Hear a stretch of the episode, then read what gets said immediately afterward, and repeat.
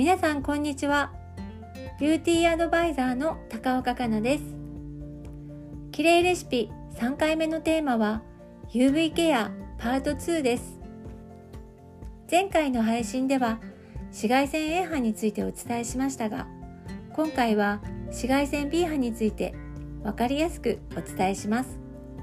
それでは皆さん問題です。私たちに現れるシミと関係が深い紫外線 B 波が最も多いのは何月だと思いますか？答えは8月です。海水浴で日焼けした時肌を真っ赤にして炎症を起こす紫外線 B 波は真夏にピークを迎えます。紫外線 B 波は地表に届く割合は少なく波長は短いもののエネルギーがとても強い紫外線です。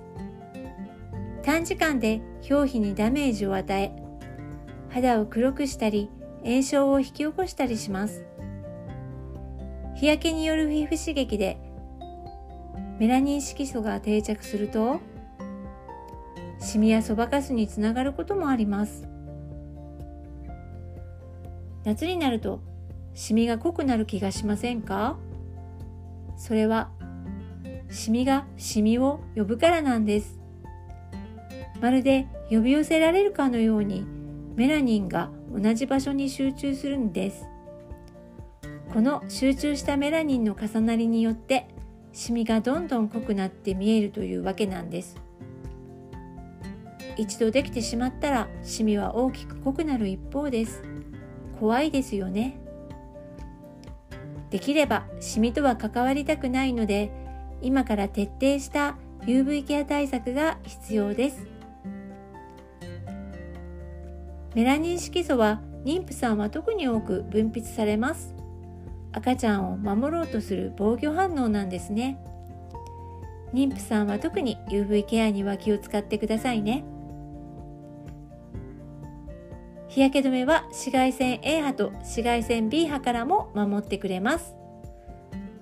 日焼け止めに記載されている SPF 値は紫外線 B 波を pH は紫外線 A 波をブロックする効果の度合いを表します。日本国内での SPF の最高値は50プラス。PA はプラスプラスプラスプラスの4プラスです。ここでお客様からのよくある質問をご紹介します。UV ケア指数のより高いものを使用した方がいいですか？私は肌が弱く指数が高いと肌に負担がかかる気がします。この質問に対する答えは生活シーンに合わせた日焼け止めを選びましょうです。日焼け止めを選ぶときは皆さん pH と SPF 値気になりますよね。でも散歩や買い物での外出なら高いものを選ぶ必要はありません。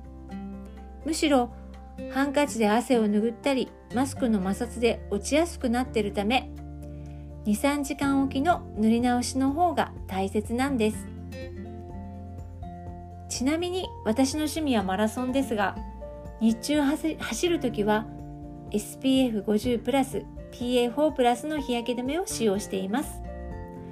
これからは運動会シーズンですよね。運動会の時の日焼け止めは是非高めのものを選んでみてください。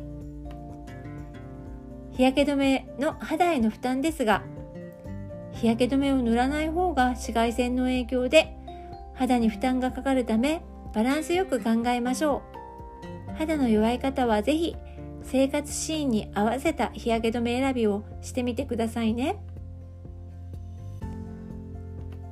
シミについて思うことは治療よりやはり予防が一番です。できてしまったシミをどうにかしようと思ったら時間もお金もかかります。でもできないように予防するなら毎日の日焼け止めや帽子日傘などでできるので時間はそれほどかかりませんし少しの費用で前向きにできますよね。紫外線 A 波対策でもお伝えした通りこれからはスキンケアの延長線上で日焼け止めまで行ってくださいね。お家の中でも UV ケア曇りの日でも UV ケア一年中何が何でも UV ケアを心がけてエイジングに立ち向かいましょう。皆さんと一緒に私も頑張ります。綺麗レシピは毎週月曜日に配信しています今週もお付き合いいただきありがとうございました。